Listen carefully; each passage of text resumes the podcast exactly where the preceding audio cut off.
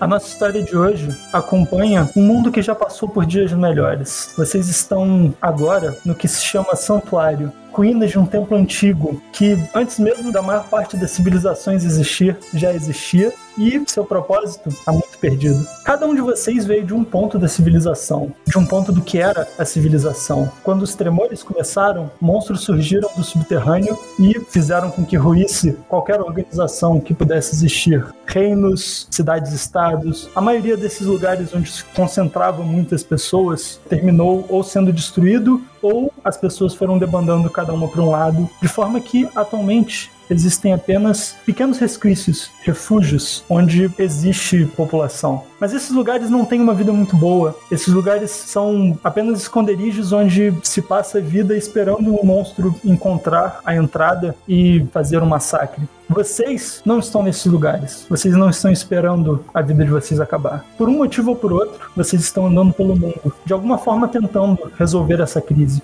Cada um de vocês pode se descrever à medida que vocês chegam pelas portas do santuário. Vocês veem então chegar uma figura de tamanho mediano, usando trajes de couro e uma capa escura com capuz que cobre seu rosto, carregando na cintura duas bestas pequenas de mão e nas costas uma espada curta. Eu sou Hen Greyhawk, o caçador de monstros, a minha missão de vida é estipar o mundo desse mal que são os monstros, e para isso eu me tornei eu mesmo um monstro. Eu sou um Droll, seja um elfo negro que cresceu no subterrâneo. É Drow que se fala. Drow, não é Drow. Você tá ensinando o cara a falar o nome da raça dele? Eu sou. Então, eu sou de uma região lá do subterrâneo que tem um sotaque próprio, nós nos chamamos de Drow. Boa. Que da puta. Eu sou um Drow, um elfo negro que cresceu no subterrâneo e fui treinado como um caçador de sangue, ou seja, um caçador de monstros que adquiriu um sangue amaldiçoado que usa como arma. Eu sou o Monkey de Dragon. Quando eu chego na sala, vocês veem uma figura completamente gigante, uma geladeira, entendeu? 4x4 gigante. Porra, um- uma figura dracônica, vermelha da raça Draconato. Todo vermelho, um dragãozão vermelho de fogo, bolado. Uma tatuagem no olho, meio que um tribal no olho. Uma cicatriz na testa, na parte do supercílio aqui esquerdo. E a tatuagem no outro olho. E ele usa dois martelos, né? Um em cada mão. As garras afiadíssimas, pronto pra matar um. se Precisar. E ele tá em busca de, de confusão sempre, tá em busca de oponentes mais fortes pra provar o tempo inteiro que ele é o cara mais forte do lugar. Bom, nesse momento, o que vocês estariam vendo é um cara alto,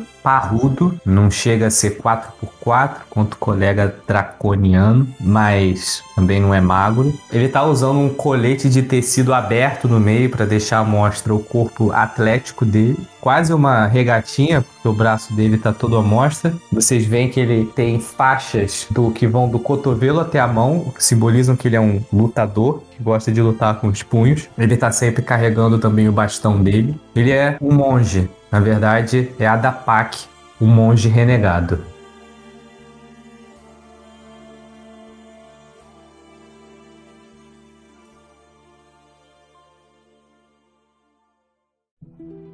À medida que vocês se reúnem dentro dos muros do santuário, vocês estão num lugar antigo, num lugar cujas paredes são feitas de uma pedra que já viu tanto tempo que vocês conseguem ver manchas de erosão nela, marcando de desde talvez antes das cidades que vocês viveram serem construídas. Vocês passam um tempo aí, vocês não chegam ao mesmo tempo, né? Cada um chega às vezes com um ou dois dias de diferença entre um e outro. Aí dentro vocês conseguem levar um estilo de vida quase mais confortável do que vocês estão acostumados de antes da, da queda. Existe uma árvore no segundo andar dessas ruínas, que é o, último que ainda está de pé, que crescem frutos todo dia, parece. Cada frutinha dela consegue te manter saciado pelo dia inteiro. É como se o lugar quisesse que você ficasse vivo aí, quisesse que você se acostumasse. Existe uma fonte de água limpa, meio que uma bacia de pedra, também no segundo andar, que pode ser usada tanto para beber água quanto para tomar banho, desde que você separe baldes de lá de dentro, né? Não, não cabe uma pessoa lá dentro. E a água sempre é reabastecida também, quase que por magia. Mas a característica mais interessante desse lugar, com certeza, são as escadarias que levam para a escuridão lá embaixo chegar perto desse lugar é como se você, quando você fecha os olhos, se você fica muito tempo de olhos fechados, você começa a enxergar meio que espectros de luz, formas que poderia estar na tua frente. Olhar para a escuridão é exatamente esse sentimento. E, por mais assustador que seja, cada um de vocês não consegue evitar de sentir uma atração por esse lugar. De sentir que, por mais que vocês possam ficar aí em cima e ter uma vida relativamente confortável em relação ao resto do mundo, vocês não têm como chegar ao santuário e não descer pelas escadarias. Existe uma outra sala que parece uma das únicas salas intactas, bem perto das escadarias, em que vocês conseguem ver um braseiro com uma chama, uma chama azul que parece nunca apagar. Vocês conseguem ler pelas paredes do santuário, dessa sala em específico, que existe um ritual muito antigo pelo qual vocês podem pegar essa chama e só com ela vocês conseguem dissipar a escuridão de lá de baixo. Pelos dias que vocês estiveram aí, vocês sabem que tochas normais não fazem o trabalho e que luz mágica, por mais poderosa que seja, caso algum de vocês tenham, também não dá conta. Pelas paredes dessa sala, próxima passagem no fundo do santuário, vocês conseguem encontrar esse braseiro de chama azul e vocês sabem que é inútil tentar acender tochas nela ou qualquer outro objeto. O fogo parece ilusório a qualquer interação, exceto uma. É possível tocar o fogo e entoar que haja luz. O fogo então se alimenta da energia de quem proferiu as palavras. O aventureiro perde X pontos de vida, sendo X o maior dado de vida que ele tiver entre seus níveis. Para vocês vai ser D10, para o Padu vai ser D8 e acende o que quer que tenha sido oferecido a ele. Pode ser uma tocha, uma lamparina ou outra ferramenta que gere luz. E esse fogo criado, ele dura por um dia, antes de precisar se alimentar novamente. Eu imagino que vocês não vão ficar mais de um dia, mas se ficarem, vocês vão ter que alimentar esse fogo de novo. E ela funciona como uma chama normal. Então ela ilumina 30 pés de vocês, como luz clara, e mais 30 como penumbra.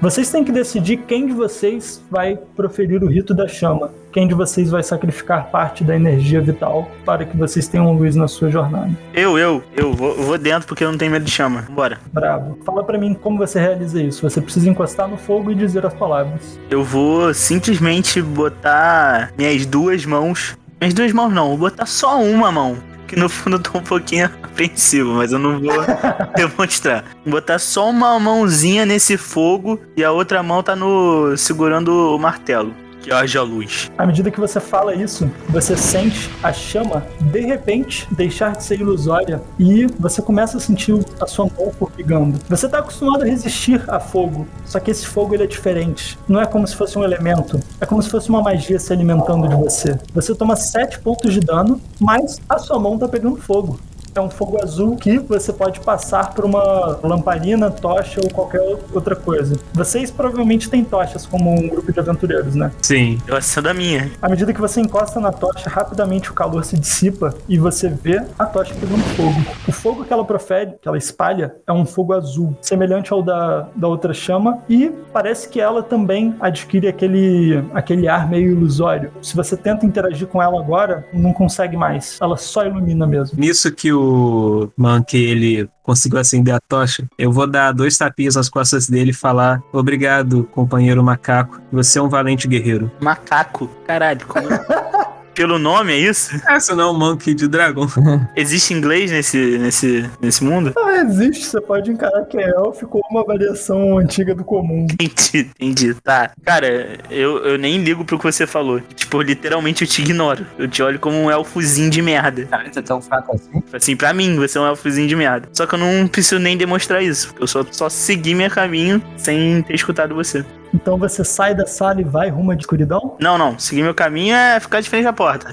Continuar de costas pra esse rapaz. Entendeu? Ok. Cara, vocês têm a tocha acesa, vocês estão reunidos aí. Eu quero saber o que vocês vão fazer. Vocês vão entrar pela masmorra? Ou tem algum preparo que vocês queiram fazer antes? Eu imagino que nisso que a gente entrar na masmorra, a gente já vai estar em constante perigo de encontrar alguma criatura, né? É, a partir daí é território não, não mapeado. Já que o Dragon ele tá aí, vai estar guiando a gente com a tocha, eu já vou pegar minhas duas bestas, colocá-las em punho. Só que eu quero estar o tempo todo atento a barulhos que no no momento que eu escutar alguma coisa que eu acho que pode ter alguma criatura vindo, eu já vou querer fazer o ritual. Dá pro monge, cara, dá pro monge. Dá o que pro monge, cara? Porra, ele é um monge. Não, mas dá o que pro monge? Peraí, vocês não estão discutindo em relação à, à tocha? Não. Não, não. A tocha tá contigo. Então eu dei pro monge. Tudo bem, eu, eu peguei a tocha, só aceitei, melhor pra mim. Eu vou ficar com um negócio que vai nos guiar. É isso, pô. Mas pra mim, na verdade, eu, porra, você é apenas um segurador de tocha, tá ligado? Vocês descem então para a escuridão. Recebo. Eu tô com a tocha. À medida que vocês descem, então, vocês se deparam em uma escadaria bem comprida. E no final dessa escadaria, vocês chegam ao que parece ser um salão. Um salão antigo, meio que preservado do tempo por estar no subterrâneo e não ter muito vento aí, nem tanta água. O grupo de vocês se encontra numa um salão meio que retangular e tudo aí embaixo, cara, é muito escuro. Quando vocês ficam no meio do salão, é difícil ver o resto das paredes. Por causa dessa escuridão, dá uma claustrofobia em vocês, um sentimento de que vocês estão confinados pela segurança dessa luz e que em qualquer lugar fora dessa luminosidade pode haver algum tipo de perigo. À frente de vocês existem portas duplas de metal com meio que engravadas, né, com em alto relevo, uma caveira e nos dois olhos dessa caveira vocês conseguem ver pedras que parecem ser preciosas, como que rubis vermelhas. A caveira ela tá com a boca aberta como se ela estivesse rindo e vocês conseguem ver fogo saindo, também engravado em volta dela. Eita. Além disso, olhando no resto da sala, vocês conseguem, meio que fazendo um perímetro, ver que para a esquerda de onde vocês entraram existe uma outra portinha muito menor do que as portas duplas imensas, cujo a parte de baixo, né, na fresta que tem entre a porta e o chão da masmorra, vocês conseguem ver luz passando. É como se dentro do que quer que seja esse cômodo houvesse uma luz dourada que tremeluz um pouco. Vocês não sabem direito o que é. Para a direita existe um corredor que segue até onde a tocha alcança. Tá, assim que a gente chegou aí, eu vou prestar atenção e ver se eu escuto ou farejo alguma coisa de estranha nessa sala, ou vindo dessas portas, ou na direção do corredor que a gente poderia seguir. Pode rolar então um teste de percepção. É, e no caso eu tenho vantagem pra escutar ou farejar coisas. olhando em volta, você meio que tem uma proficiência com energias profanas e com coisas que você quer evitar. A luz que vem debaixo da portinha menor, que é de madeira, você consegue detectar que não é nada que ressoe contigo. Nada de profano, nada de maligno. Ela parece até uma energia boa, se você conseguir descobrir o que tem lá dentro. Por outro lado, essa porta dupla na frente de vocês parece tudo de profano. Ela tá trancada, você repara que não tem nem maçaneta para abrir, nem nada, e ela parece dar para um salão maior, talvez, porque você batendo nela um pouco, tipo, você consegue ouvir o eco de um espaço muito maior do que o que vocês estão. Além disso, tem um corredor que vai à direita. Ele parece ser o único caminho óbvio saindo daí. E galera, vocês têm alguma ideia de pra onde devemos seguir? Cara, eu nessa hora olho pros dois que eu considero que tem mais olfato que eu, pra indicar o caminho. É, eu não tô sentindo nenhum cheiro de estranho por aqui. Acho que provavelmente é mais fácil a sala atrás dessa porta ser um caminho sem saída do que o corredor. Então, talvez fosse melhor nós vermos quem lá dentro primeiro e depois seguirmos pelo corredor. Inteligente. Você diz da porta menor? Isso. Essa porta menor ela é feita de madeira, mas ela é reforçada com metal. E você consegue ver a fechadura dela é uma fechadura prateada. Algum de vocês tem ferramentas de ladino ou algo assim? Eu quero um talento de porrada. Eu aponto pro dragão e falo: É com você, grandalhão. Muito bom, é isso. Você vai tentar quebrar a porta? É, eu me preparo pra me jogar junto da porta também. Ah, é? Tu, é um monge porradeiro? É, eu tenho mais destreza que força, mas eu sou parrudo, então eu vou usar minha força também pra, pra dar impacto na porta. Não, se você fizer isso, você começa a ganhar. Eu vou, vocês estão na escala de, de o quanto eu respeito vocês. Durante a aventura, vocês vão ganhando pontos comigo, entendeu? É outro roleplay que tem, tem dentro do jogo, tem ganhar pontos comigo ou não. Entendi. Vamos então, vamos um, dois, três, vamos monge. Vocês podem cada um rolar um ou um dar vantagem pro outro. O que vocês preferem? Ah, eu vou tentar dar vantagem. Deixa o dragão. Beleza? Você rola duas vezes e pega o melhor valor, Dragon. À medida que você se joga contra essa porta, você causa um estrondo que pode ser ouvido ao redor da masmorra inteira. Ainda assim, a porta permanece em pé. Porra. É, acho que não é esse o caminho, então, galera. Vamos seguir pelo corredor. Eu olho pro, pro coleguinha lá que mata monstro e falo: olha só, acho que, que essa, essa porta aqui não. Eu aponto o corredor e falo: Como eu disse, eu acho que o corredor é o caminho, então. Então, Qual a ordem de marcha de vocês? É, quem tá com a tocha vai na frente, né? então Eu vou na frente. É, vou logo atrás do monge. O monge ganhou um pouquinho de respeito. E aí, quem fica por último? Essa sou eu, né? Então, o grupo se prepara, vão todos atrás do portador da tocha e vocês começam a fazer o caminho pelo corredor. Conforme você entra por esse corredor, Adapak, esse é um corredor que ele é estreito. Por mais que o, o salão que vocês tivessem tinha um pé direito alto e era imponente, esse corredor ele parece como se fosse uma entrada dos fundos ou, ou algo assim. Ele não tem a imponência que tinha a, a parte principal da estrutura. Vocês passam por esse corredor apertado até que a tocha ilumina uma curva para a esquerda. E, virando essa curva, vocês conseguem ver um corredor igualmente apertado, só que segue muito mais à frente. Seguindo por esse segundo corredor, após ter virado para a esquerda, vocês chegam até mais ou menos, talvez metade dele, quando a tocha já consegue iluminar uma outra porta lá na frente, uma porta de metal também, dupla, mas vocês conseguem ver à direita de vocês meio que um caminho, como se a parede tivesse ruído e houvesse uma fenda. Vocês conseguem ver que existe um caminho por ali também, indo mais à direita. Cara, eu nem pergunto. Eu, eu me sinto atraído por essa fenda e eu, eu vou indo. À medida que você começa a passar pela fenda, é um caminho difícil para os seus amigos. Eu preciso que você faça um teste de acrobacia para você se espremer e é um de cada vez. Não tem como duas pessoas passarem por aí juntas. Você consegue começar a fazer esse caminho até que, depois de se espremer por meio que uma curva para a esquerda e uma curva para a direita, você chega num paredão irregular que vai até onde a vista alcança. A parede, eu boto a mão na parede, era completamente lisa? Não, ela é irregular. É pedra mesmo. É como se fosse um- uma parede natural. Tipo, lá atrás, o, o corredor e a sala principal eram de parede lisa construída. Essa daí é um, é um paredão natural. Não foi construído por humanos ou por povos civilizados. Eu vou tentar começar a subir. Ok, rola um teste de escalar. É atletismo.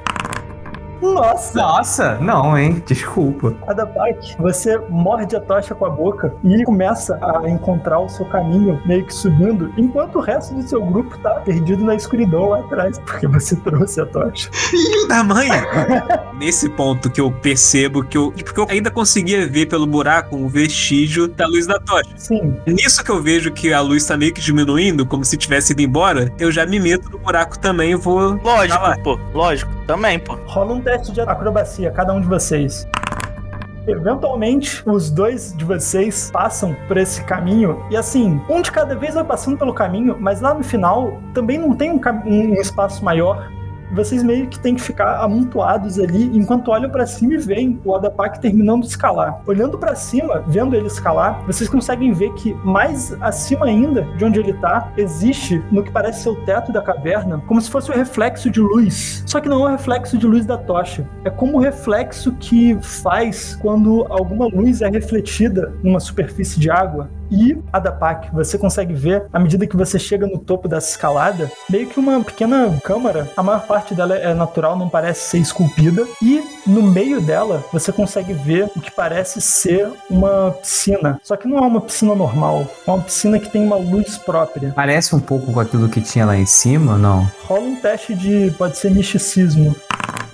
Você não tem a menor ideia do que é isso. Mas você consegue ver na, na bordinha dessa piscina o que parece ser uma pequena bota. Como se alguém tivesse passado por aí antes. Eu pego essa bota. Ok. Porra. Ela não cabe no seu pé. Ou ela é feita para uma criança, ou ela é feita para alguma criatura de estatura menor que você. Eu vou escalar. Eu boto a mão no braço do dragão e falo, eu, eu grito, Adapak, tudo bem aí em cima? Eu olho lá pra baixo e falo assim: Galera, vou jogar a tocha pra vocês. Puta que pariu. Espera! Nisso eu começo a subir. Calma, eu não joguei. Tudo ao mesmo tempo, eu não tô nem aí. Eu já tava puto que o cara encostou no meu braço. Olha só, eu vou fazer o seguinte: eu tô da beiradinha Subi. e eu tô com a tocha 16. é, levantada no. Assim, no ar, pra meio que dar um caminho, entendeu? Pra eles verem pra onde subirem. Tipo a luz no fim do túnel. Enquanto você debruça pra ver, pra talvez jogar a tocha e tal, você vê que o Dragon já tá na metade do caminho pra chegar aí. Ele tá com os olhos arregalados, assim, tipo, desesperado. Eu tô falando com isso e eu só fico pensando: bruto. Esse cara é bruto. Eu dou aquela. coloco a mão na cabeça, na testa e. É, vamos lá, eu eu começo a tentar escalar também. Pode rolar o seu teste de atletismo. Todos vocês estão demonstrando que são aventureiros aptos até agora. Vocês três chegam até o topo e vocês estão aí, nessa câmara. O teto não é tão alto daí de cima. De lá de baixo ele era muito alto, mas aí vocês já estão em uma parte muito elevada. Vocês conseguem ver a água dessa piscina e refletindo, né? A luz refletida na, no teto, de forma quase como um domo, indo cada vez mais alto pro resto da caverna. Eu olho pro caçador de monstros, né? Que eu tenho mais intimidade. Eu falo, cara, eu tô com uma vontade louca de dar um mergulho nessa piscina e ver o que, que tem no fundo. Só que ao mesmo tempo eu levanto a bota e falo, mas eu acho que alguém teve a mesma ideia que eu. Bem, só acho que só sobrou essa. Joga a bota aí dentro e vê se acontece alguma coisa com ela. Na hora que ele fala isso, eu jogo a bota na água. À medida que a bota entra dentro da água, o que parecia de sujo, o que parecia de qualquer coisa que estivesse maculando a bota, parece se soltar. E a bota parece estar tão bem quanto ela esteve nos últimos dias. Isso. Ah, ela ficou limpinha? Tipo isso? Ela ficou limpinha. Eu vou me aproximar da borda da piscina, vou me ajoelhar ali e vou colocar o dedo mindinho na água. Perdão o dedo, não, tô À medida que você bota o dedo mindinho, cara, é um, a água é fria. Ela é, um- ela é fria de um jeito que você não fica com vontade de entrar nela. Mas ela parece, assim, refrescante pra cacete. Eu mergulho um martelo nela. Mesma coisa, seu martelo tá lustroso agora. Vou mergulhar outro então. Vou ficar olhando ele e meu reflexo nele. Eu vou pegar uma porção de água com as mãos, fazendo uma concha. Eu vou levantar, eu vou ficar olhando pra ela um pouco, só pra, tipo, ver qual é a reação que ela tem na minha mão. Bebe, bebe, bebe. E se eu não perceber nada de estranho nela, eu vou jogar água na cara. Rola um teste de arcanismo.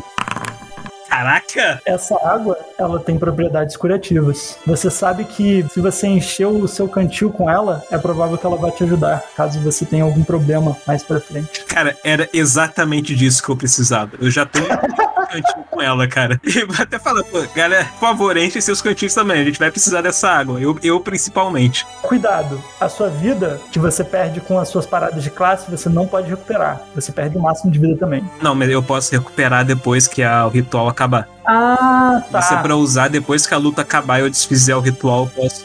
Entendi. Isso pode ser literalmente que ele separa você da vida e da morte. Peguei também. Vocês querem encher os cantis de vocês com isso? Sim. Sim. Cada um de vocês, então, anote que vocês têm três cargas de águas curativas. Aproveitando, eu vou me banhar nessa água. Refrescante, mas não tem nenhum efeito. Tô, tipo, jogando na cara, jogando no braço. Quando você sai da água e aí, tipo, você tá molhado com essa água, né? Você exala luz por um breve momento antes da água escorrer. Eu só olho pro caçador de monstros e falo: Eu não falei que não precisava abandonar a vida material para atingir a iluminação? Eu viro pra ele e falo: Meu companheiro monge, você tem um pergaminho com você ou, ou alguma coisa assim? Tudo que eu tenho está aqui, ó. E aí eu tô batendo com o dedo indicador na minha cabeça, apontando pro cérebro. Cara, vocês me divertem com essa rixinha de vocês. Enquanto vocês estão fazendo isso, eu fico nu e entro na água pra me banhar. Enquanto isso, eu tô perguntando pra Dapak: Você não tem mesmo nenhum pergaminho com você? Algum pedaço de papel? Não. Porque agora eu tô pensando que seria uma boa ideia a gente fazer um mapa dessa masmorra, não? Ah, você tá falando de coisa pra escrever. Eu achei que você tava perguntando se eu tinha alguns inscritos do meu. Não, caraca. Achei que você tava perguntando se eu tinha pergaminhos com ensinamentos e tal. Eu falei, não, pô, tá tudo na minha cabeça, pô. Não, e se ele tem, eu espero que você tenha entrado nu também, né? Não, óbvio, né? Porque senão molhou o pergaminho, irmão. Não, óbvio, senão eu vou pegar um resfriado aqui embaixo. Já tá úmido pra cacete, imagina. Geral entrou nu. Eu não, eu. A gente já tá no nível. Ah, tu tá molhado então. Não, Entendi. eu não entrei na água, não, maluco. Eu não entrei na água. Ah, é, você não entrou não. Verdade. É que assim, isso é uma preocupação que me aflige nesse momento. Quais vocês acham que são as chances da gente se perder nessa masmorra? Não, eu, eu tenho comigo na, no meu kitzinho rolo de pergaminho em branco e caneta. Caro Adapak, companheiro, poderia me emprestar seu pergaminho e pena? Tá. Aí eu, eu vou e saco, eu pego um rolo de pergaminho e dou a pena pra ele. Falo, desde que você faça todo o serviço. Caraca, e o monge é mó preguiçoso, mano.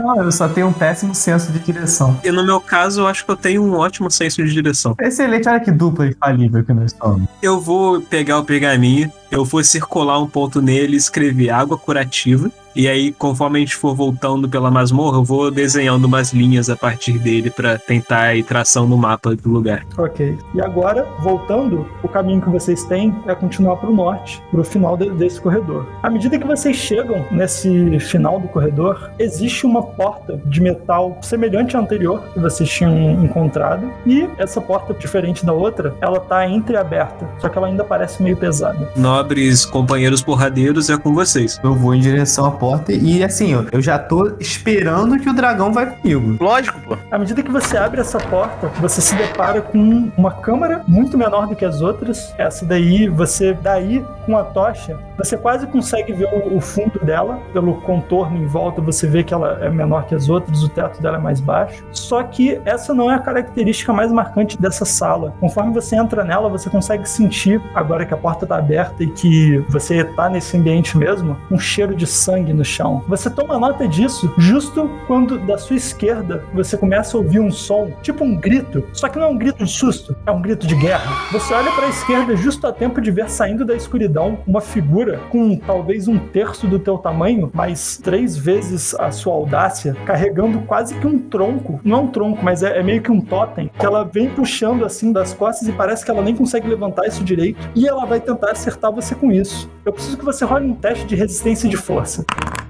À medida que essa figura vem pra perto de você, cara, você toma um pouco de susto, ela te acerta e você toma 5 pontos de dano e você não é empurrado à medida que você resiste ao golpe completo. E agora que você consegue enxergar a criatura direito, você vê que a figura parece um goblin. É um, é um bicho pequeno, magrelo, mas com meio que com uns músculos, principalmente dos ombros, bem fortes, talvez por algum esforço repetitivo com, com essa ferramenta. E ele tava carregando um ariete portátil que ele tentou acertar em você para te derrubar. Mas, cara, você é imenso. Posso fazer minha ação? Antes disso, eu preciso que todo mundo role iniciativa. Vocês veem à medida que o Goblin Ariete acerta o amigo de vocês e ele olha assim meio perturbado enquanto o Ariete cai no chão e o Goblin tira, parece que uma lâmina e olha pra vocês assim, pronto pra lutar com vocês. E ele vai jogar primeiro, né? Ele vai desengajar e ele vai correr.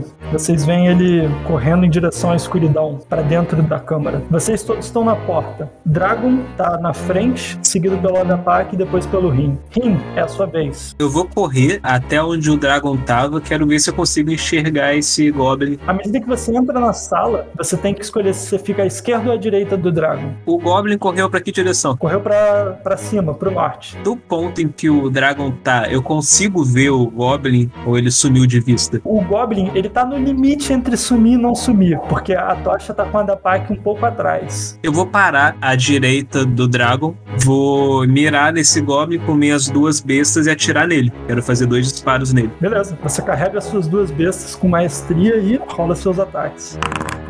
Você acerta duas flechas dele, você vê que a primeira ele tropeça, a segunda você acerta, ele cai e vai arrastando na medida que ele tava fazendo a corrida dele. Você tem mais alguma coisa que quer fazer no seu turno? Vou só guardar minhas bestas e comentar: nenhum monstro escapa de mim.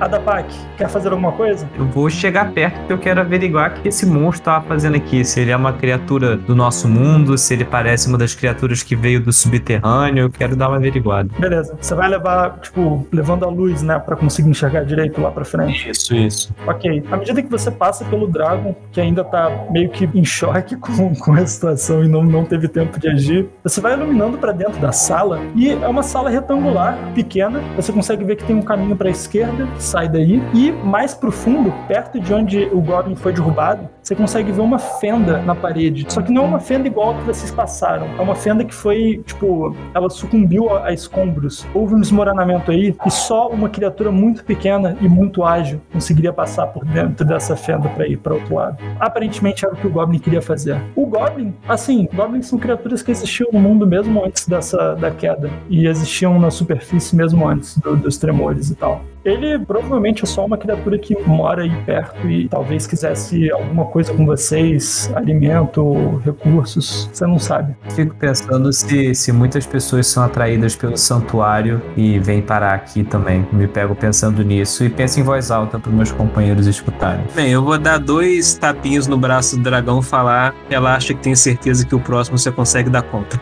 E vou até o Adapak. Antes disso, terminando o turno do Adapak, é o turno das outras duas criaturas que estavam aí também. Filho da mãe. Eu ia falar isso, eu ia procurar pra ver se tem algum corpo, mais algum corpo aí. né? À medida que você entra na sala e que você começa a pensar nisso, você meio que olha pro entorno, assim, pro chão principalmente, e você perde o momento que de cima da parede pula uma figura em você e cai em cima de você, tentando pegar a tocha da tua mão. Eu preciso que você faça um teste, pode ser de atletismo ou acrobacia. De acrobacia.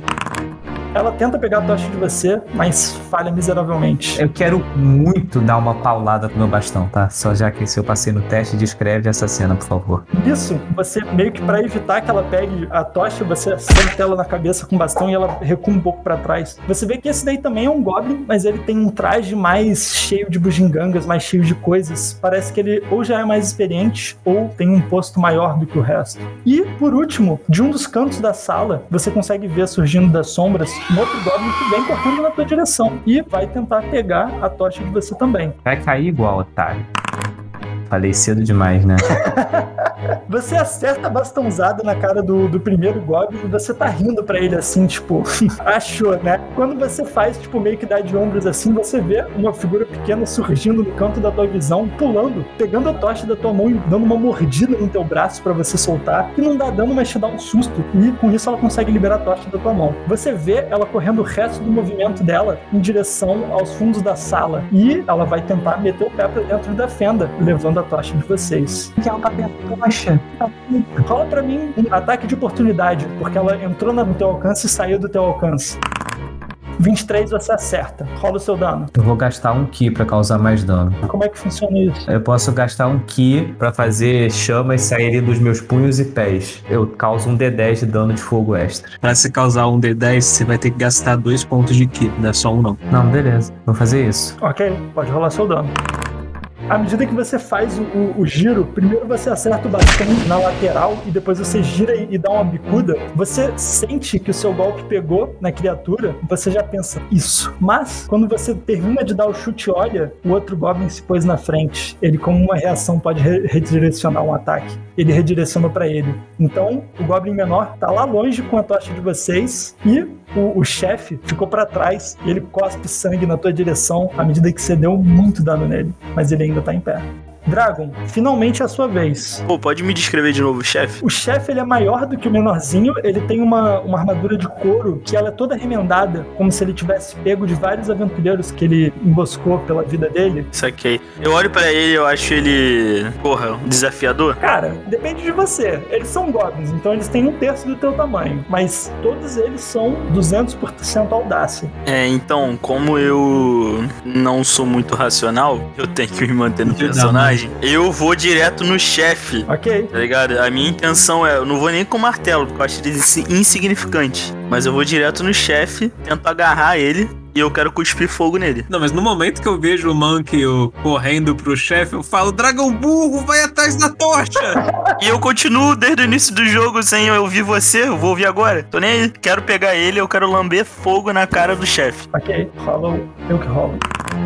Passou, a metade do dano. Cara, você dá 3 pontos de dano nele. Ele tinha tomado 17 já, ele ficou com 1 ponto de vida. Eu não posso tacar ele na parede? Não, já foi a sua ação e o seu. Já foi tudo que você podia. Você tem uma ação bônus se tiver alguma coisa, mas acho que não. Se você quiser, você pode ter um surto de ação pra fazer outro ataque. Tá bom, vou fazer então, vou fazer. Uma pergunta aqui em off. Eu tenho como morder a cabeça dele e arrancar? É um ataque desarmado, como se fosse. Vai dar um de dano, mas um de dano é tudo que você precisa, então. Então eu quero literalmente arrancar a cabeça dele com a mordida. Rola então o ataque do seu martelo.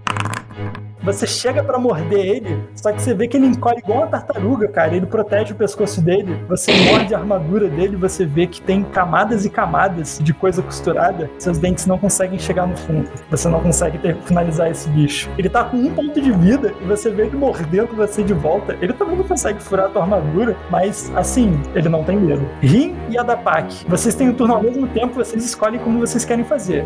Tem o chefe com um ponto de vida do lado de vocês e o fugitivo lá longe. Cara, deixa eu ir primeiro, Adapak. Eu vou correr, passar pelo dragão e pelo chefe. Minha intenção é ficar a seis quadrados do chefe e isso me deixa a que distância do fugitivo? Você consegue ficar a seis quadrados do chefe e a seis quadrados do outro. Só que o outro tá lá pra frente e o chefe tá aqui pra trás. Ótimo. Eu vou realizar um ataque primeiro. Ok, beleza, pode rolar. Cara, você vê a coxa dele, você vê que ele fica, tipo, ele começa a mancar, mas ele continua, ele já tá meio que cavando pra tentar sair. Você tem outro ataque nele, né? É, não, tudo bem. Oh, cara, tu errou por um. O segundo tiro, cara, é meio na pressa e você acerta meio que o chão perto de onde ele tá. Mas ele tá sangrando. Adapak, você tá a duas movimentações dele. É isso que eu ia falar. Eu consigo me movimentar sem gastar alguma ação ou não? Se você gastar um ponto de ki, você pode usar a sua ação bônus pra se mover de novo. E aí você chegaria nele. Posso atacar a distância também com dardo. Tá, eu vou atacar com o dardo então, pra não precisar gastar a minha. Ah, então você anda a sua movimentação e pode lançar o dardo. Você acerta, é um dardo mesmo, é uma shuriken, é o quê? É um dardo. Um dardo que tem. A ponta do dardo é uma cabeçota de dragão. À medida que você puxa o, o, o dragão com a língua dele é o espeto, né? Você puxa a cara de dragão de dentro do teu manto, você arremessa com toda destreza, você vê ele arqueando, meio que brilhando, em- refletido pela tocha, até se enterrar na nuca do Goblin. Você vê que o Goblin que tava meio que cavando a fenda pra entrar no próximo turno dele, bate a cabeça na parede e arrasta pro chão, tá morto. Só sobrou o chefe deles, meio que segurado pelo, pelo Dragon ainda. Agora é a vez do chefe. O chefe ele vai usar aquela coisa de Goblin dele, de poder usar, desengajar como uma ação bônus. Ele vai distrair você com com uma finta Dragon e ele vai dar um pulo pra trás. E uma vez que ele estiver fora do teu alcance, ele vai correndo em direção a, a tocha também. Nessa hora eu só dou uma olhadinha, olhando assim pro, pro Dragon, com um olhar dizendo, cara, do tipo, eu confio em você, você não vai tomar uma finta de um Goblin, né? Meu olhar tá dizendo exatamente isso. Porra, tem algo que eu possa fazer? Não tem, mas vocês três têm um turno antes do turno dele. Ele tá a 60 pés do Dragon e a 30 pés dos outros dois. Eu preciso que vocês me falem o que, que vocês vão fazer nesse turno antes do Goblin meter o pé com a tocha de vocês. Flechada nele. Ok, pode rolar. Ah, acertou o primeiro, ele tava com um de vida. Você carrega assim, vê ele passando e você mira um pouco na frente e acerta. Ele no movimento. Nossa, Caraca, não. Quando eu não preciso, eu tiro o valor máximo. isso daí matava um Goblin tranquilamente, cara. Cara, isso foi toda a raiva de eu ter falhado e matar outro Goblin. Eu descarreguei nesse tiro no cara. Você acerta esse Goblin, o, o tiro ele vai tão forte que ele passa pela armadura e pela, pelo tronco do Goblin e sai em terra, em outro, no outro lado, tipo, atravessa o corpo. Você vê o Goblin meio que segurando o ferimento enquanto ele começa a cambalear, assim, ele cai do lado da tocha, assim, olhando pra ela enquanto ele tem o último suspiro e morre. Depois disso, depois dessa minha ação, como eu tô puto ainda com o Dragon, eu vou virar pra ele e falar: aprende como se faz o Brucutu e vou andar até o Goblin caído. Caralho, aprende como se faz o Brucutu. Cara, esse cara aqui é muito arrumar confusão. Vocês conseguiram finalizar o, o perigo imediato e estão de volta fora de risco. À frente de vocês tem essa fenda que parece impassável para o grupo, principalmente para gente tão grande quanto o Dragon, mas para vocês também. E à esquerda, indo para o oeste, vocês conseguem ver uma saída de pedra, assim, tipo um corredor também, como o que vocês já tinham passado antes, que vai indo para outro lugar. Tem alguma coisa nesse esconderijo? Assim, como a gente viu o sangue, eu vou tentar ver se eu vejo alguém, algum sobrevivente, alguma coisa aqui assim, ou pelo menos o corpo. né? Talvez esteja pra lá, eu aponto pro buraco lá no fundo. Eles podem ter levado pro esconderijo dele. O Rin já matou a charada. Parece que talvez tudo que morresse por aí, vocês veem que as poças de sangue elas têm traços de que foram arrastadas mais pra dentro. Então, provavelmente foi pra lá. Provavelmente não foi pra lá como uma peça só. Eles não ia ter como arrastar um, um aventureiro inteiro pra lá. Vamos dar uma conferida lá, talvez tenha alguma coisa guardada de interessante. Isso pra gente invadir a, a, a toca dos goblins? É, a toca dos goblins mortos. Fico imaginando se não é uma porta pra uma, sei lá, um vilarejo goblin aí dentro, sei lá. Você sabe que goblins eles geralmente se aglomeram. Mas assim, é normal eles viverem fora de, de vilas e tal? Você consegue ver indícios de que talvez esses não sejam os únicos. Conforme você chega perto desse caminho, você consegue ouvir meio que sons ecoando do outro lado. É porque existe eco aí, né? Então, sons que estão lá longe depois desse caminho, eles meio que são trazidos para cá. Você consegue ouvir o que parecem ser uma gritaria, movimento, som de coisas sendo batidas. Parece existir um, talvez um pequeno povoado por ali. Ou seja, resumidamente eu viro pro grupo e olha só, isso daqui é, não vai ficar parar de ficar saindo gente daqui. Esses daí deveriam ser alguns que saíram de seus domínios para pegar coisa para talvez vender dentro do vilarejo e tal. Não acho que vale a pena ficar engajando com uma cacetada de goblins. Acho melhor a gente sair daqui. Olha, mas veja bem, se a gente deixar eles aí, olha só todo o sangue aqui em volta. O que você acha que vai acontecer com o próximo grupo de viajantes que passarem por aqui quando toparem com esses goblins? Mas então aí que tá. Primeiro, a gente não pode julgar toda uma um povo por conta de alguns mau elementos. Acho que você sabe disso melhor do que ninguém. Além disso, Eu abaixo um pouco o olhar nessa hora, fico um pouco sentido com essa alfinetada. Não, mas eu nem falei como alfinetada, eu falei no sentido de, de empatia. Você tem empatia, do tipo, não é todo goblin que tá nesse vilarejo que vai cometer isso. Provavelmente esses daqui eram criminosos, eram, eles estavam querendo assaltar viajantes daqui pra conseguir dinheiro no vilarejo. Cara, que papinho. O ponto é, e mesmo que todos os goblins fossem malvados, a gente não consegue dizimar todo um vilarejo goblin. Nós somos três, cara. Porra, imagina quantos goblins que não devem ter. Bota, bota um ouvidinho aqui pra você ver a quantidade de barulho que dá. Cara, eu não vim aqui pra ficar encarando o Goblin, entendeu? Se eu tiver um Goblin de 2 metros de altura aí, sim, a gente vai atrás. Pra ficar enfrentando esses ratinhos aí. Mas vamos combinar que os ratinhos que quem matou fui eu e o colega Drau, né? então assim, vai com calma aí, dragão. Se você tivesse percebido, olhado bem, eu não tentei matar nada disso. Eu só arrotei na cara dele. Tudo bem, tudo bem. Vamos. É, vamos vamos- bem, eu, eu então. chego pra dar paz. Vamos dar essa moral pro nosso colega, né? É, ele tá precisando mesmo. Então, Vamos em frente. é, vamos em frente, que é o melhor que a gente faz mesmo. Em frente, pela passagem a oeste, Pelo outro lado, é. à medida que vocês continuam o caminho, ainda é a mesma ordem? Vocês querem mudar alguma coisa? Mesma ordem, eu acho. Não. Dessa vez eu pego a tocha, eu dou a tocha na mão do dragão e falo: Vamos lá, senhor fodão. Sua vez de puxar o bonde.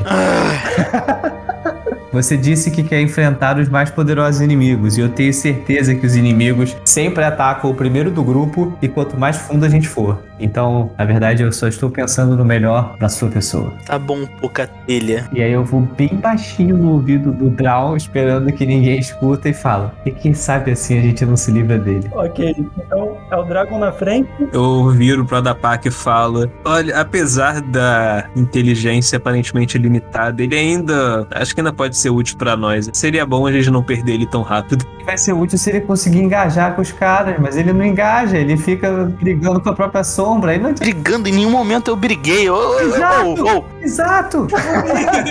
ô, ô, ô, vocês estão aí de fofoquinha enquanto a gente tinha que estar andando. Vamos lá, vamos lá. À medida que vocês vão e seguem em frente, então, vocês passam por esse corredor. Esse corredor é diferente do anterior. Toda a parte norte dele é meio que como cavada em pedra natural. Então, ela não é esculpida e lisa e perfeitinha como a parte sul. A parte norte, ela é irregular. E em várias partes dela, vocês conseguem ver meio que umas ranhuras e umas fendas parecem levar mais para dentro. Algumas delas são pequenas o suficiente para só um goblin talvez passar, mas no meio desse caminho vocês conseguem ver uma fenda que é um pouco maior, que é um, um caminho que leva meio que para o norte assim, enquanto o corredor continua para o oeste. Olhando para dentro desse caminho, vocês conseguem ver uma luz alaranjada tremeluzendo lá no fundo, mas existem obstáculos na frente, vocês só veem o reflexo. Eu consigo escutar alguma coisa ou farejar alguma coisa de estranho. Você consegue ouvir água pingando. Mas nenhuma coisa, nenhum sinal de inimigo, tipo, alguma respiração diferente, algum grunhido, alguma. Rola um teste de percepção.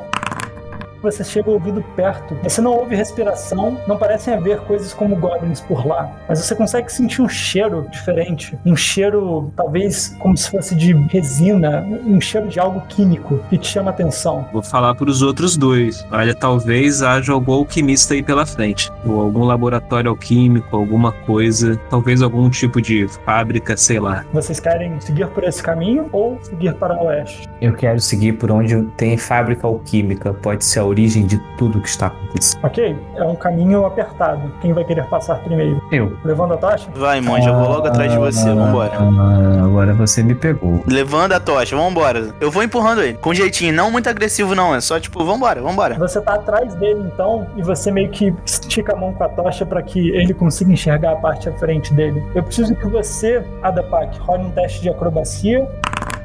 Cara, com seu corpo elástico do jeito que ele é, você consegue passar pela fenda, evitando os obstáculos. E você repara que ao longo do caminho, tanto você quanto o Rim, na real, reparam que existem meio que trapos presos pelo caminho, como se esse caminho já tivesse sido trafegado antes, talvez por alguém com pressa. À medida que você passa, é meio que um U que você faz, desviando de obstáculos. Você consegue enxergar a origem dessa luz toda. À sua frente, você consegue ver um esqueleto caído no chão pela metade, já com os ossos transformados em pó. Ele está completamente coberto pelo que parece ser uma resina. Não chega a ser um líquido, mas é um quase como se fosse uma crosta alaranjada que parece ser a fonte desse cheiro. Além desse, desse esqueleto, nas paredes dessa, dessa parte e no teto, você consegue ver outros elementos que são semelhantes a esse. E você consegue ver que, tipo, pinga do teto uma água meio suja, que parece ser também proveniente da mesma coisa. Se quiser, pode rolar um teste de arcana ou natureza natureza. Boa, Ai, rapaz. você é, é. Caraca, respeita o monge renegado, rapaz. Cara, você não tem a menor ideia do que seja isso Ah. previamente, Porra. mas Ah. por experimentação você consegue pelo cheiro e meio que vendo a interação que isso daí tem com o esqueleto, parece que um, isso é algum tipo de talvez um fungo, talvez alguma coisa assim. Dois, isso parece ter propriedades ácidas. Se você recolher um pouco dessa substância com cuidado, é possível que você consiga banhar a sua arma com isso para ela dar um D6 de dano ácido extra por um minuto. Pego. Mas assim, esse é artificial ou é natural? Parece natural, mas é um, é um natural meio mágico, assim. Não é o tipo de coisa que você encontra por aí em qualquer lugar. Tô literalmente encantado. Sabe quando você fica só fascinado por um lugar e tal, e fica olhando e tal, e perde a noção do tempo? Se ninguém tentar entrar ou batucar, eu vou ficar muito tempo aqui. Você quer tentar colher isso daí? Vou, vou tentar colher. Você tem uma faca ou alguma coisa que você possa usar para raspar? Em fato. Então rola um teste de truques de mão, Slade of Hand. 16. À medida que você fica encantado com isso, seus olhos brilhando, você arranja um pano assim que, que você consegue usar para guardar, você começa a raspar o esqueleto. Vocês todos estão ouvindo esses sons lá, lá dentro. Assim, vocês conseguem ouvir ele, ele soltando tipo um uau, ou algum, algum, alguma surpresa, exclamação. Qual era a criatura que era isso quando vivo? Dá pra identificar? Algum tipo de humanoide. É tipo, ele foi consumido pelo ácido? Rola um teste de medicina. Cara, você tá fazendo a extração aí, enquanto você vai acumulando isso, dúvidas começam a passar pela tua cabeça. O que será que causou a morte dessa criatura? Você olha em volta e não parece haver nenhuma arma perto ou marca no esqueleto que possa indicar que ele sofreu uma morte violenta por algum outro motivo. Você não consegue olhar em volta e ver nenhum sinal de que talvez ele tenha tropeçado aí, batido a cabeça ou algo assim. Eventualmente pelas marcas nos ossos, pela falta de tecido e, e outros elementos mais, menos resistentes do que o próprio osso, você começa a chegar nessa teoria de que talvez ele tenha morrido por próprio ácido. E é mais ou menos nesse momento que você vê uma sombra tremenda se projetando sobre você. Ah! E à medida que você olha pro alto, você só tem tempo de rolar e você vê que você não teria tempo de rolar para trás. Você rola para frente e você vê essa gosma caindo atrás de você, concentrada do teto, tentando te, te engolfar. Caraca, maluco! É uma gosma viva. Eu preciso que vocês rolem a iniciativa de novo. Dragon, você amigo gritando de lá de dentro. Você quer tentar passar pra lá? Cara, só uma coisa. Quando eu grito, eu já grito e eu falo: Oh meu Deus, um inimigo mega poderoso! Pô, quando eu escuto isso, eu já chego com os dois martelos. Tipo assim, eu chego pulando com os martelos na cabeça de não sei o que. É um caminho estreito. Eu preciso que você role um teste de acrobacia para tentar passar por ele rapidamente. Tá bom. Você começa a se tentar se, se contorcer para passar nisso daí e você chega. A criatura ela barra a tua passagem para fora desse caminho apertado, de forma que você não tem como tirar uma arma grande, sacar uma arma grande aí e usar. Você tá num, tipo, num espaço muito apertado. O que, que você vai tentar fazer? Então, eu tô com os dois martelos na mão, pô. Aí dentro você não consegue sacar um martelo de guerra, que é o que você tem, né? Não, não, o que eu tenho é outro, é o menorzinho. Martelo Dois leve? leves, Ok, é. Um, um martelo leve você consegue sacar. Um só. Um só. Então eu vou sacar ele, pô. E eu posso bater já ou não? Pode bater. Você gastou o seu movimento pra passar por ali, a sua ação bônus pra sacar ele, meio que usando a acrobacia que você fez, e um ataque. Pode rolar. Você acerta a criatura e você sente que você causou estrago, mas você sente que o bicho ainda tá inteiraço. Tipo, não tirou muita coisa dele, não. Rim, sua vez, tem um drago imenso na tua frente. Você não consegue passar pra lá nem, nem enxergar o outro lado. Caraca, mas é sério que ele vai bloquear meu caminho? Ele não tem como passar mais pra frente. Ele, ele tá travado pelo monstro também. Eu não consigo atirar pelo buraco, tentar pegar e um. Você não consegue nem entrar pelo buraco. Ele, ele tá tampando o caminho. Cara, esse não parece ser um bicho que vai ser morto tão rápido quanto foi os goblins, né? Assim, pelo grito que o, que o Adapak deu, parece ser um monstro terrível. Então, tipo, eu vou arriscar. Já que eu não tenho nada como fazer agora, eu vou com toda a calma do mundo. Eu já pego minhas duas bestas em mãos. Eu vou cortar, fazer dois cortes no meu braço, deixar o sangue escorrer e impregnar minhas bestas com eles, pra elas já absorverem o sangue e ficarem carregadas com a energia que eu tenho. Caralho, macabro. Então, rola 2d4 aí pra você tomar o dano. Você está preparado. Qual é o tipo de dano? Fogo. Caraca, sete de dano comigo. Nossa, que tristeza. Adapak, você consegue ver o limo na tua frente e atrás dele o seu amigo imenso. O que, que você vai fazer? Eu vou atacar, vou gastar. Deixa eu ver quantos keys eu ainda tenho. Tá, ainda posso. Então, eu vou usar o meu presa de serpente de fogo pra atacar com bastão e depois usar de novo o meu chute de fogo. Beleza. Esse é o seu último ou você ainda tem mais um? Agora eu tenho nenhum. Eu gastei o último. Beleza.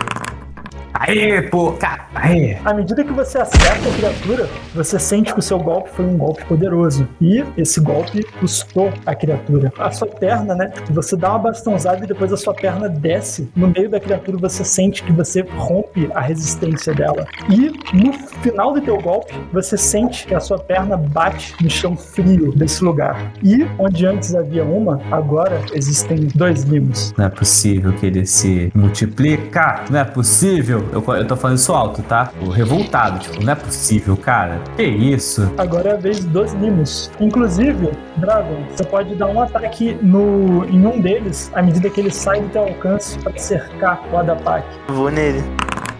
Você acerta ele com um golpe e você vê que a gelatina inteira meio que vibra com a força do teu martelo, mas ela ainda dá a volta no Adapak e ela vai tentar consumir o Adapak. 18 te acerta? Certo. Caralho, que orgulho do meu monstrinho. Vai poder fazer um estrago. 13 pontos de dano. Ele não te engole, mas ele tentar consumir é ele tentar te derrubar pra poder passar por cima e, e aí sim consumir quando você estiver morto. Ele meio que faz, tipo, ele ergue um pseudopod, eu não sei como é que é em português, mas ele projeta meio que parte da essência dele.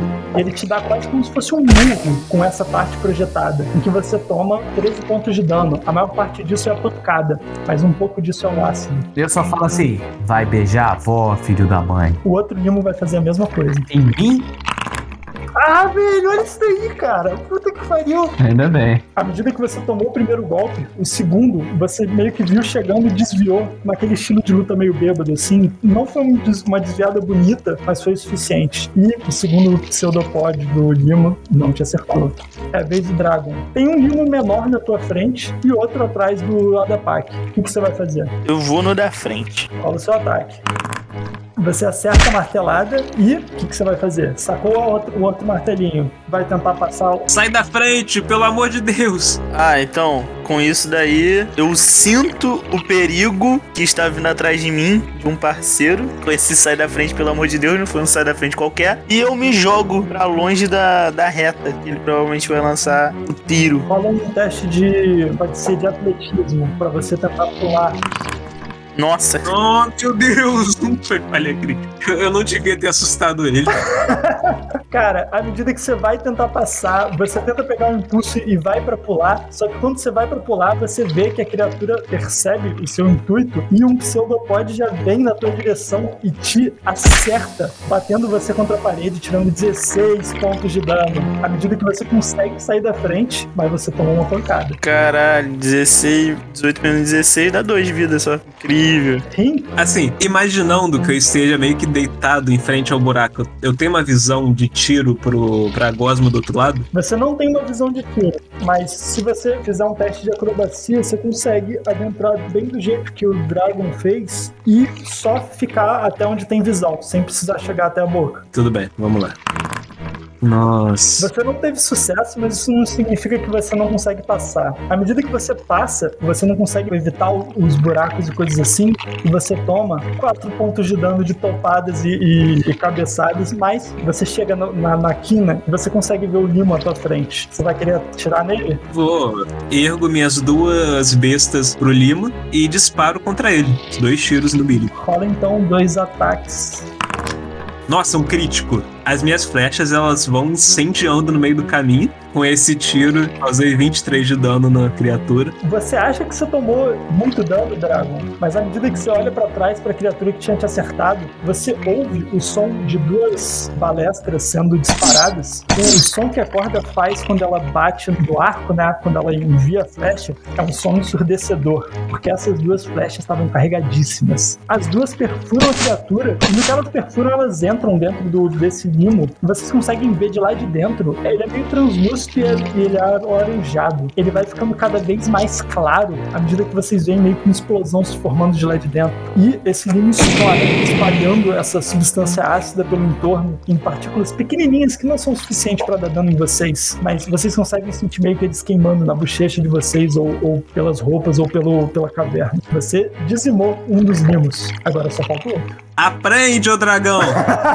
Ele gosta de provocar, ele gosta. Simplesmente o que eu vou fazer agora é ficar sentado e não vou fazer mais porra nenhuma, entendeu? Porque eu estou fudido, mas é só porque, na verdade, eu não quero mais fazer nada. Achei esse inimigo que não é digno de eu lutar. Vai lá, Depak, o que você vai fazer? Não, eu vou tentar atacar com tudo esse bicho. Pode rolar o seu golpe.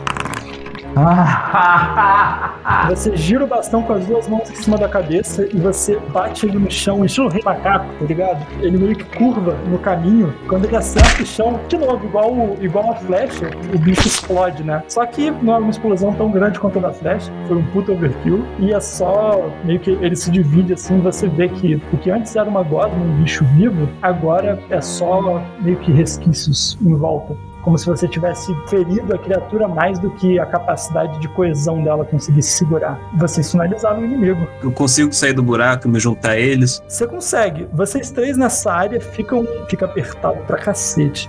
Diz pra mim, tem alguma coisa que vocês queiram fazer? Eu só vou falar pro dragão. Cara, olha só, tá três pra mim, dois pro monge ali e zero pra você, amigo. Pode deixar, eu deixo os minions pra você. Uh, uh, ai, ai. E eu começo a beber a água milagrosa. De golão, irmão, de golão. Então tá, você bebe um gole d'água, a primeira carga, Sim. rola 2d4 mais 2, é o quanto você cura.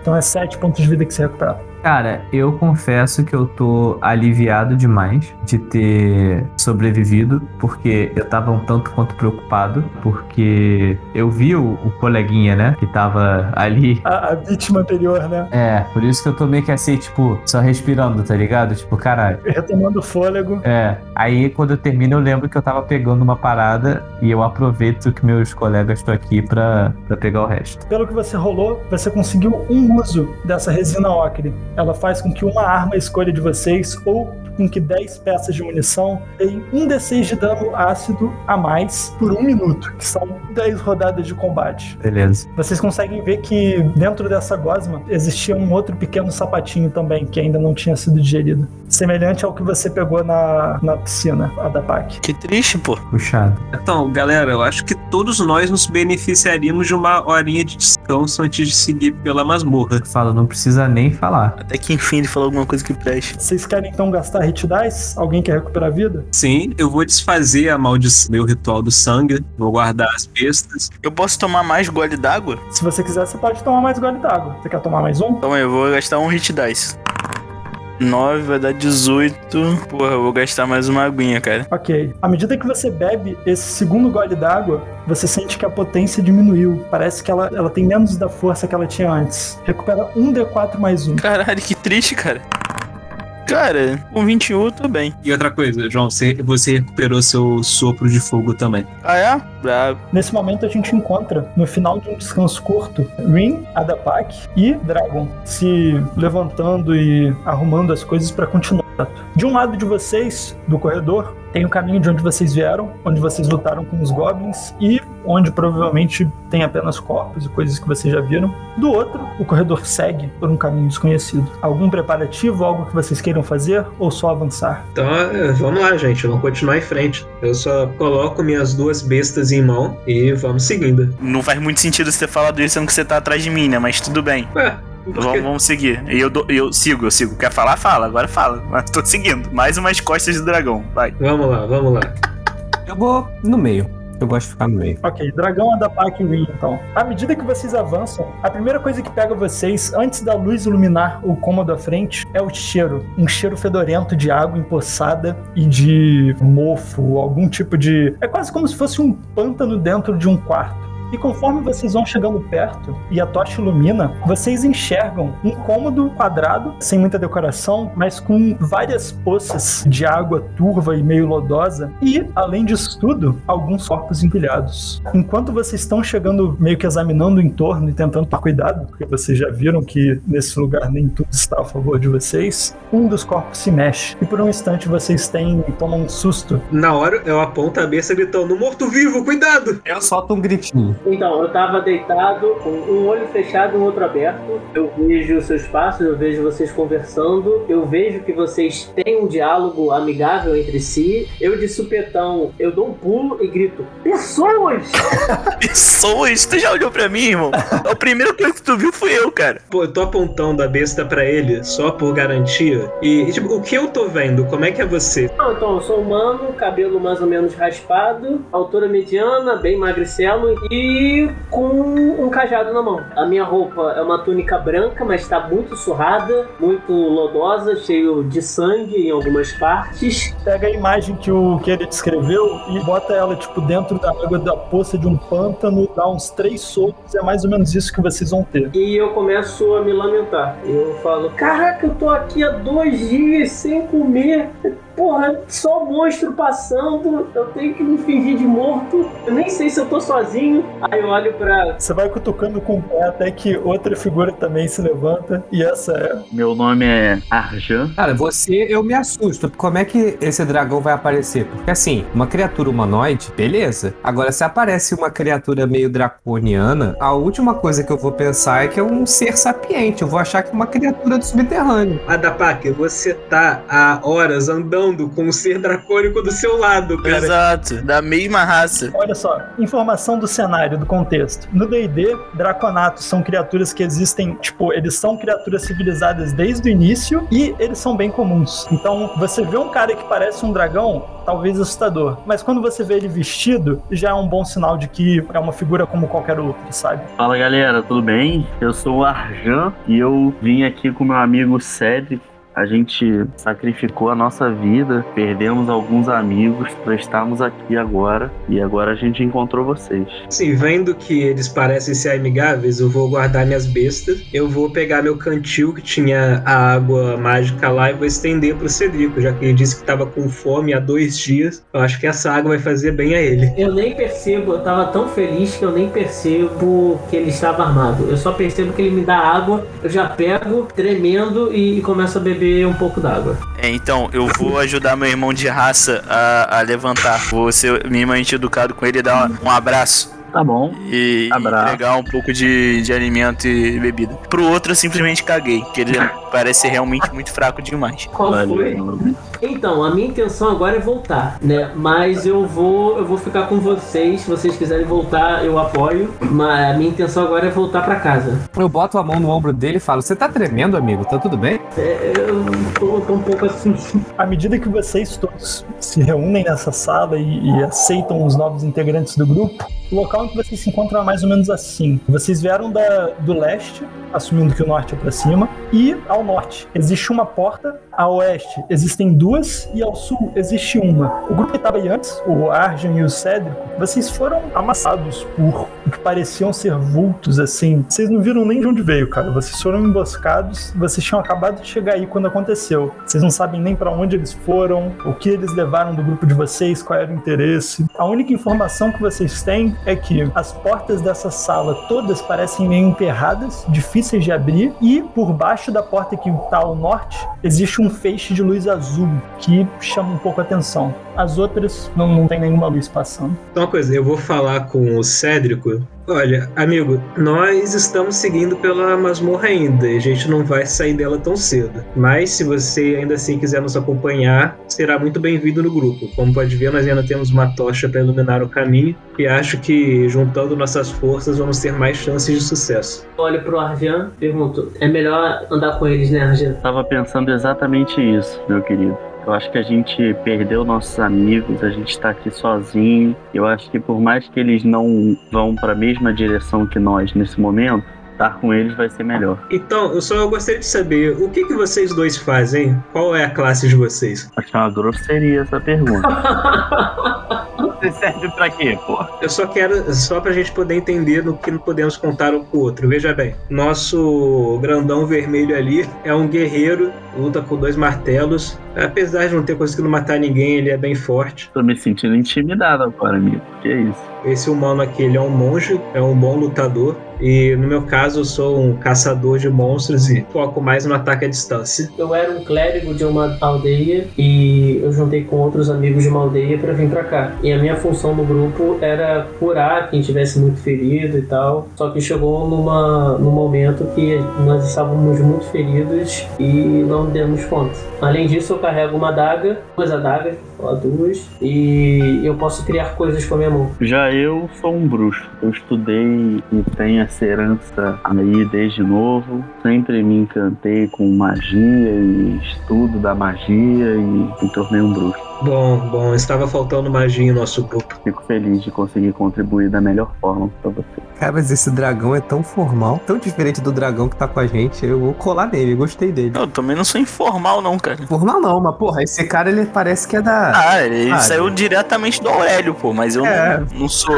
Não sou também o ignorante. Você é porrar todo mundo, porra. Eu sou bruto, mas eu não sou um. Eu não trato vocês mal à toa. Eu sei que os brutos também amam, mas porra, vou colar nele, vou colar no outro dragão. Eu vou investigar a sala, cara. Eu vou começar a olhar ela pra ver se eu acho alguma coisa de diferente nela. Eu sento em um canto. Dentro da sala, parece que se houvesse armadilha já teria sido ativada, né? Pela briga que aconteceu aí alguns dias atrás. E, fora a água mofada, nada chama muita atenção. Apenas a porta norte, sul e as duas a oeste. Eu retiro o que eu disse, eu não vou ficar parado, não. Eu vou dire... retinho nas portas, na primeira porta direita. Não tem porta nenhuma direita. Tá, então, à frente, não sei. Calma, fala uma direção cardinal, pô. Norte, sul, leste, oeste. Norte. Ok. À medida que você chega perto, cara, a porta, ela era uma porta de madeira, de uma madeira grossa, e com o tempo que ela ficou absorvendo umidade, ela parece ter inchado e ela tá emperrada. Parece que vai precisar de força pra abrir isso aí. Eu acho que primeiramente tentar na porrada é uma boa, né? Vou tentar abrir na, na mão normal e só dar uma empurradinha, eu consigo? É, não tem maçaneta. É só uma placa de madeira imensa. Entendi. Tá, é imensa. O imensa me assustou. Calma, calma. Dragon, um segundo. Eu finjo que não tô escutando. Caraca. Mas eu tô, eu tô. Tá, deixa eu só conferir se todas as portas são iguais, se nenhuma delas tem maçaneta. Continuo de costas, mas eu, eu, eu, eu aceitei. Mas eu tô de costas. Todas as portas são é, semelhantes nesse quesito. A única diferença que muda alguma coisa entre elas é que a do norte tem luz saindo de baixo. Tá, mas nenhuma delas tem maçaneta. Não tem maçaneta, todas elas são tipo, antigas e inchadas, feitas de tábuas de madeira, né? é, juntas uma na outra. Tá, tudo bem, Dragon, pode mandar ver. Eu vou pedir ajuda aqui, cara. Que eu não vou ficar me ferrando sozinho, não. Eu nasci pra, pra empurrar a porta. Eu nasci pra lenhar os outros. Adapak, quer se juntar a ele como antes? Querer, querer é uma palavra forte, né? Mas eu me junto a ele. Entre vocês dois, o valor da força de vocês vocês é o suficiente para, com o peso de vocês em cima dessa porta, fazer ela ruir para trás. Vocês veem que não é um feito de força, tipo um soco ou algo assim, mas é vocês empurrarem juntos. No início não faz nada, mas com o tempo vocês ouvem a madeira começar a estalar, até que eventualmente uma das tábuas meio que se separa das outras e a estrutura inteira meio que rui para trás. A própria madeira meio que se desfazendo enquanto é raspa na parede e cai no chão. A porta bate como um todo, né, no chão à frente de vocês, né, e revela uma pequena câmara com um teto baixíssimo, onde existe um tripé daqueles de tipo de luau, assim, sabe? É, um- é uma estrutura de madeira que no topo segura uma tocha azul iluminada como a de vocês. Seria interessante eu avaliar se, se essa sala aí tem armadilhas. Se vocês quiserem. É porque eu tenho a, a magia para isso, mas eu não sei como funciona a execução. É uma magia de segundo nível. Você vai gastar um slot segundo nível com uma ação a 120 pés de vocês, que é mais do que o tamanho dessa sala. Você sente a presença de qualquer armadilha que esteja na, na range, né, no alcance, que esteja dentro da sua linha de visão. Da sala adjacente a essa, de onde a gente passou pela porta.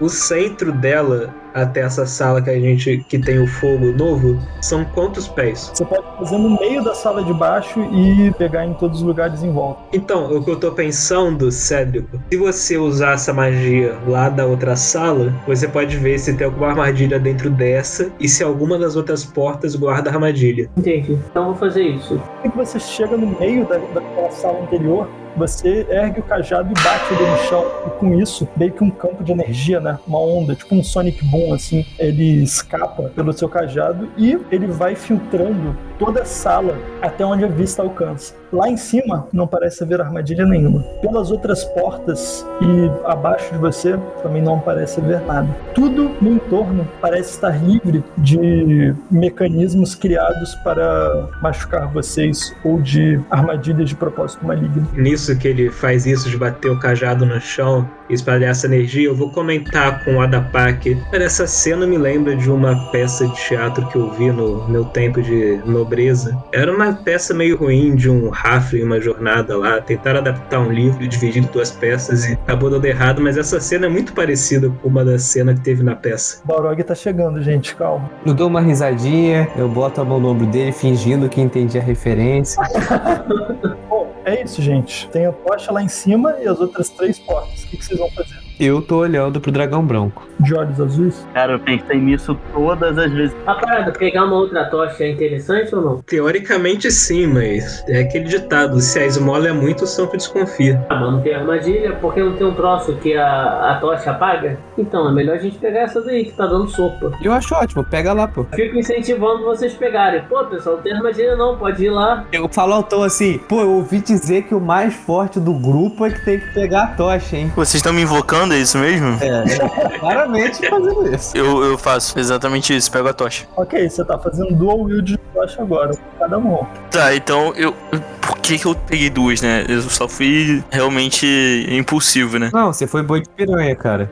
Você foi porque a gente tava com medo de ter alguma armadilha. Você pegou e tá tudo bem, você pode passar a tocha. Eu boto, eu boto a tocha na mão do. do, do fígado, do rim. Não, peraí. É, Não, é eu, melhor- eu joguei em é você, me- eu joguei em você, o que que tu faz? Tá que pariu. Tá bem, no reflexo agarra a tocha, É né? isso.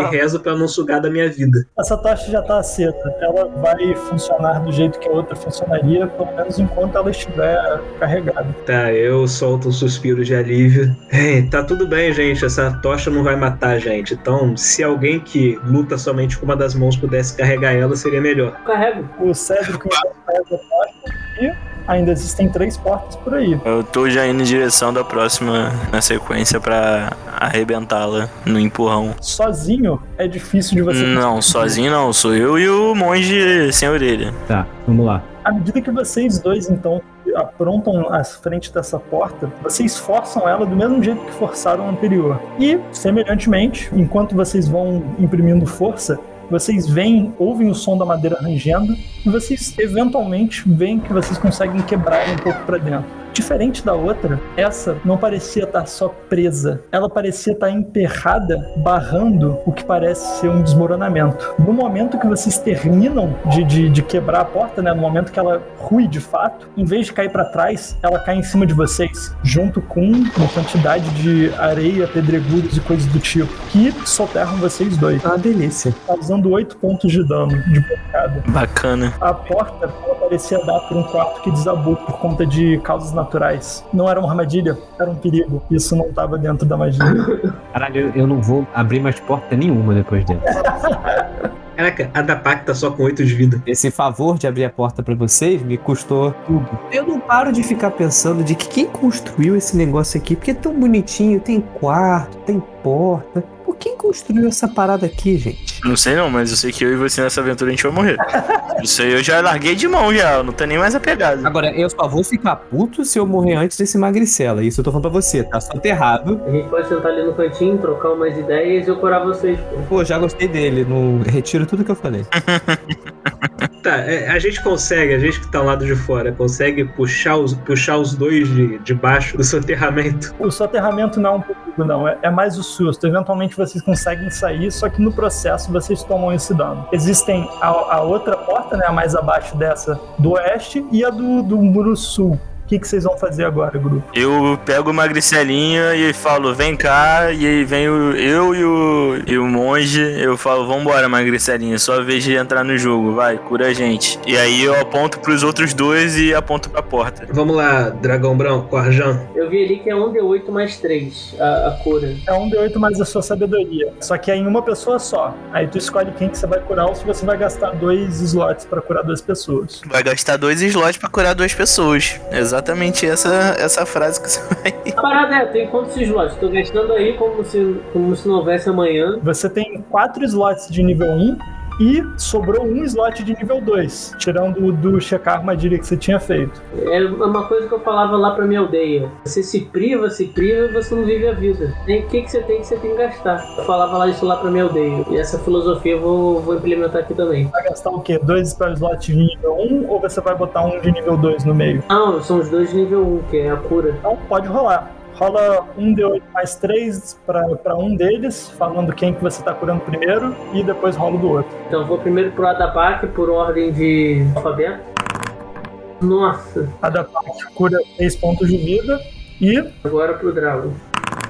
Dragon cura 9 pontos de vida. É a Lady Murphy, né? A pessoa que tinha menos vida, quem recebeu menos vida, que tinha mais é quem recebeu mais. Bom, agora só me falta falarem que porta que vocês vão abrir agora. A do sul ou a do oeste que sobrou. Vamos nessa porta aqui do lado mesmo, não acho que vai estar as duas salas desmoronadas. Então tá bom. Os dois de vocês postam em frente à porta e começam a imprimir força com um leve medo, né, de acontecer o que aconteceu com os amigos. Mas, à medida que essa porta vai ruindo, vocês veem que ela cede para trás com mais facilidade. E vocês enxergam o que parece ser um longo corredor cujo teto é bem baixo e as paredes, elas são meio que cavadas em forma de estante. Nessas estantes, vocês conseguem ver comida já meio apodrecida, sacos de grãos, cordas, todo tipo de equipamento quase, como se fosse um- uma espécie de dispensa ou algo assim. E o corredor segue mais ao Vamos abrir a outra porta antes, que se ela for uma sala, aí depois a gente segue por esse corredor. Vamos.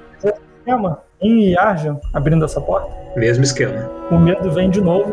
Mas vocês já estão pegando jeito com isso. Vocês chutam essa porta para trás, ela cai e arrasta um pouco sob a força de vocês. E vocês veem um corredor amplo, de teto altíssimo, que segue até onde a vista alcança. Parecido com os outros que vocês trafegaram até chegar aí. A gente mandou bem, hein? Alguém tem algum palpite de por qual porta devemos seguir? Amigo, eu não dou mais palpite em porta nenhuma depois do incidente recente. Eu acredito que aquela porta ali, eu aponto pra que dava no que parecia ser o armazém, ela não vai ter um fim, ela deve ser algum tipo de dispensa ou levar pra algum lugar assim. Então talvez nós devemos conferir ela primeiro e depois a gente segue por esse corredor maior. Vocês estão de acordo?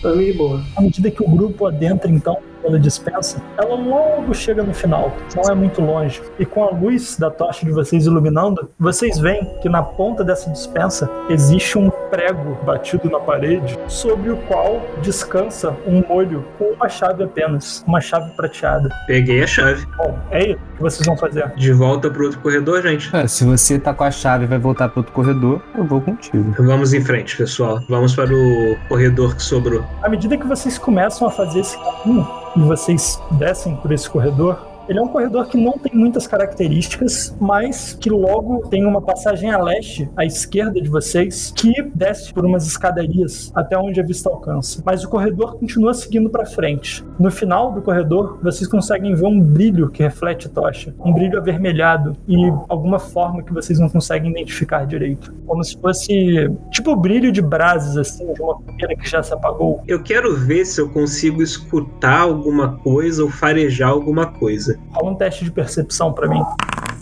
22. À medida que você para um tempo para tentar pegar alguma pista, talvez, algum sinal de movimento por aí que possa indicar inimigos, aliados ou o que quer que seja, silêncio nas masmorras. O único som que pega a tua audição e o único cheiro que vem é o cheiro de uma fogueira que foi apagada, já parece que há muito tempo. E o som de brasas queimando, assim, tipo, parece que tem algum, alguma espécie de fogo que ainda o carvão ainda tá com um pouquinho de fogo, mas que já não é mais como era antes. E isso daí é o que vai lá para baixo, para o sul, pela escadaria que desce a leste. Nada. É como se o lugar todo fosse estivesse desprovido de vida. Bem, se nós temos uma escada leste, eu acredito que a masmorra de- deva continuar lá para baixo. Então, talvez fosse bom a gente seguir em frente primeiro para limpar o que resta desse andar e depois retornar. Eu concordo. Ah, Custa nada. Me sinto mais seguro sentindo bonde. Claro que sente. À medida que vocês descem, que antes parecia um braseiro, né, uma fogueira, se revela como uma estátua inteira. Vocês conseguem ver a figura do que parece ser uma criatura angelical, de formas femininas, sem rosto e sem braços, mas cujo pé da estátua repousa um braseiro, onde vocês conseguem ver uma quantidade de carvão, uma fogueira que já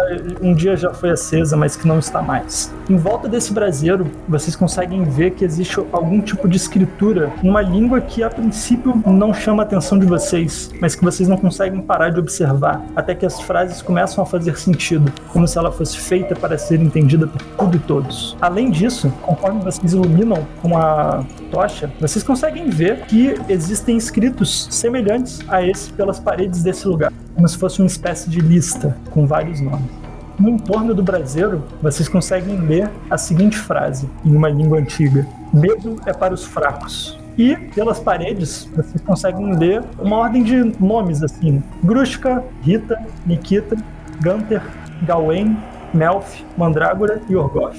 Todos parecem nomes próprios, parece realmente uma lista de pessoas ou de seres. É isso que vocês encontram por aí. Mandrágora é bom demais, hein? Olha, eu tô com um palpite de que nossos nomes podem acabar nessa parede também. Vai acabar nada. Você acha que os nomes que estão na parede são de pessoas que morreram aqui? Eu chutaria que foram pessoas que essa estátua aí matou. Não gostei muito dessa interpretação, não. o monstro teria consciência de, de nome disso e de ser amigável a ponto de perguntar o nome das pessoas? Bem, bruxo, você acha que pode ter alguma magia envolvida aqui? Que essa estátua possa ser movida com magia e que os nomes também tenham sido gravados aí por magia? Quer rolar um teste de arcanismo, Arjun, para ver? Pode ser. Pode fazer aí.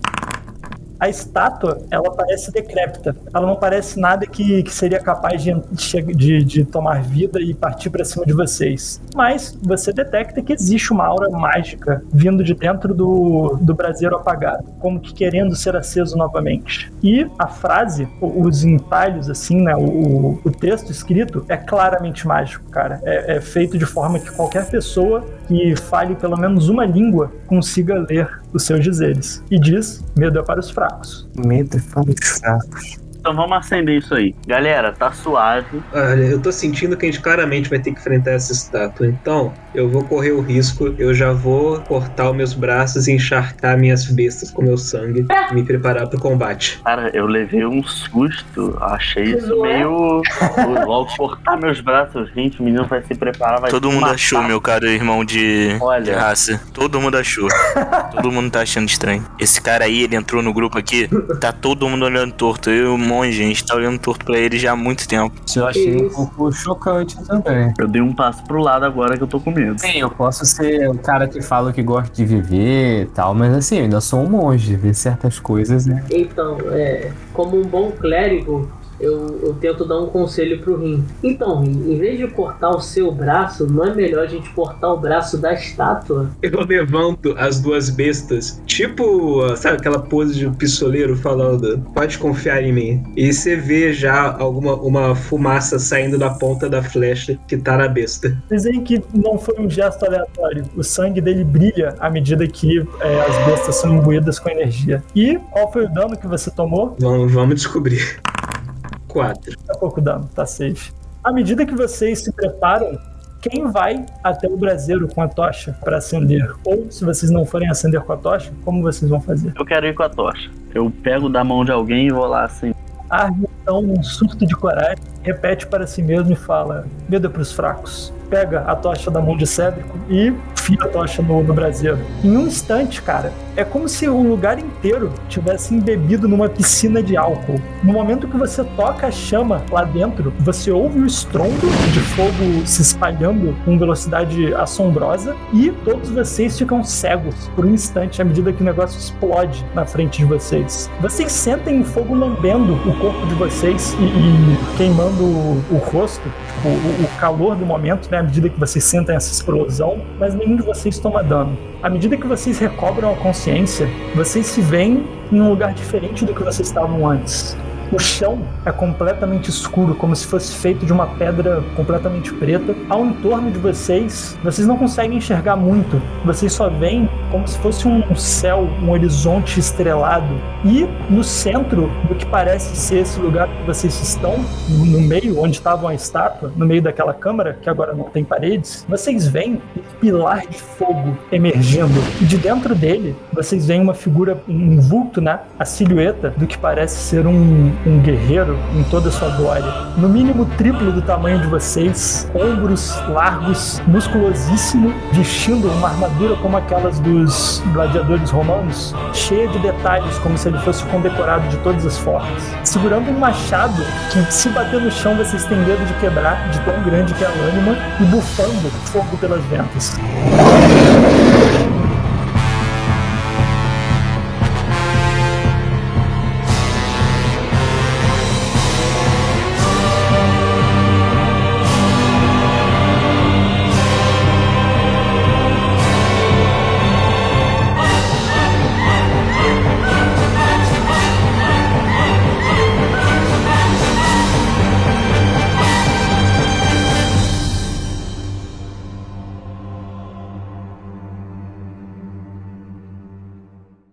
Essa é uma produção da Taberna de Contos.